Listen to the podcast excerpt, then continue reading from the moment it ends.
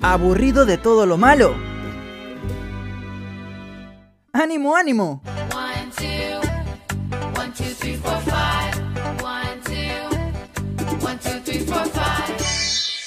Jessica llegó con las positivas del día.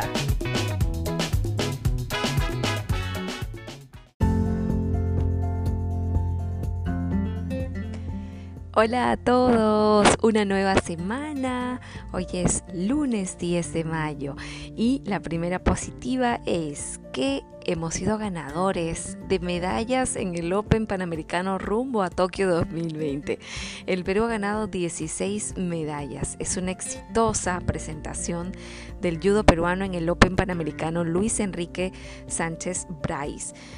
Puntuable para los Juegos Olímpicos Tokio 2020 Luego que los judocas nacionales ganaron 16 medallas en el torneo, 8 de oro, 4 de plata y 4 de bronce, siendo el país más ganador del certamen realizado en el Polideportivo 3 de la Villa Deportiva Nacional.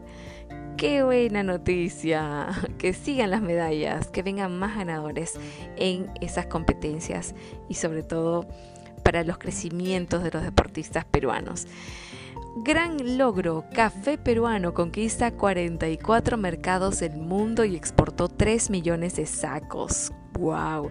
El Perú se ha consolidado en el último año como uno de los principales exportadores de café en el mundo y ha logrado conquistar 44 mercados internacionales atraídos por la calidad y aroma de las variedades de la caficultura nacional. Mm, hasta acá huele el café, qué rico. a consumir café peruano y a apoyar a lo nuestro siempre. Y terminamos con una última positiva te cuento que como parte de actividades del Bicentenario de nuestra independencia, el Ministerio de Cultura ha lanzado el proyecto La Semilla del Tiempo del Bicentenario, que busca dejar un legado para las generaciones futuras mediante la preservación de objetos seleccionados en un contenedor especialmente diseñado en acero naval y herméticamente sellado con la representación de una pieza de cerámica inca chimú similar a un cántaro. Allí se va a sembrar la semilla del tiempo del bicentenario.